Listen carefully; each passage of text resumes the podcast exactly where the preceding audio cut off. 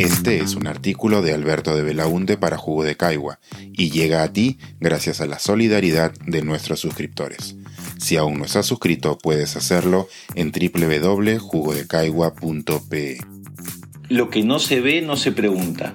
Reflexiones a raíz de la publicación de Ser Mujer en el Perú. Tengo en mis manos el libro Ser Mujer en el Perú, ¿Dónde estamos y a dónde vamos? Planeta 2022. Estudio realizado por la abogada feminista Josefina Miro Quesada y el investigador y juguero Hugo Ñopo. En él encontramos información valiosa que nos permite entender la desigualdad de género en el país, desde la situación de violencia pasando por el acceso al empleo, la educación, la participación política y otras facetas del desarrollo social de las mujeres. Este trabajo ha sido posible gracias a un estupendo manejo de fuentes de información, así como el valioso esfuerzo de sistematización, interpretación y reflexión realizados por Josefina y Hugo, quienes vienen trabajando estos asuntos desde hace muchos años.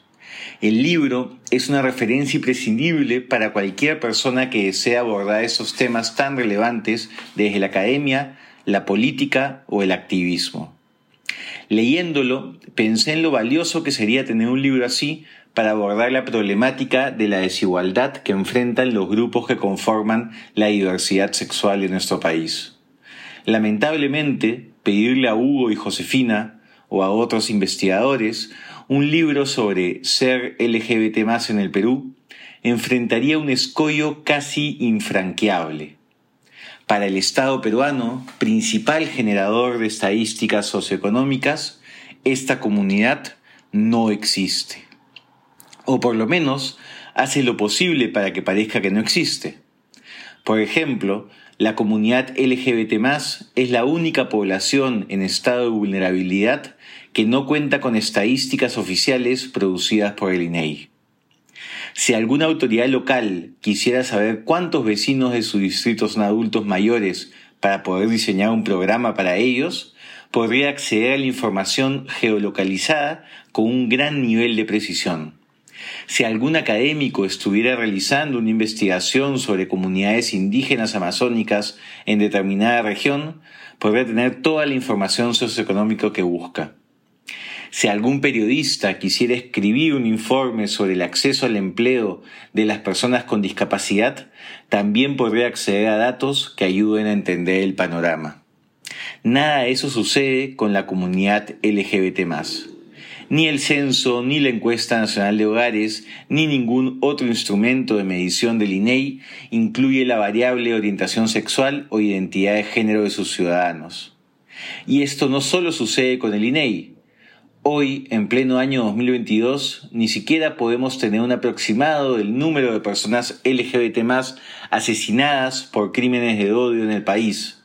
Ni el Ministerio Público ni el Poder Judicial cuentan con esa información los pocos datos que existen son recogidos por organizaciones de la sociedad civil de los medios de comunicación y redes sociales, con las limitaciones evidentes que ello conlleva.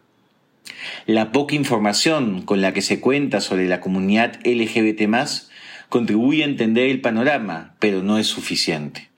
Existe la primera encuesta virtual para personas LGBTI, realizada por el INEI e en 2017 e impulsada entonces por organizaciones de sociedad civil y mi despacho parlamentario, cuyas características metodológicas y técnicas evitan que pueda ser considerado como algo técnicamente representativo.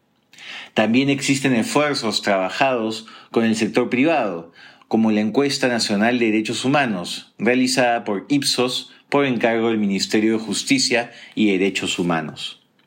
Estos esfuerzos de visibilización, producidos gracias a la voluntad de algunos funcionarios sensibilizados, permite ejemplificar algunas de las situaciones de discriminación que sufre la comunidad LGBT pero no permiten tener información detallada y exacta sobre el nivel educativo, acceso al empleo, situación económica, etc.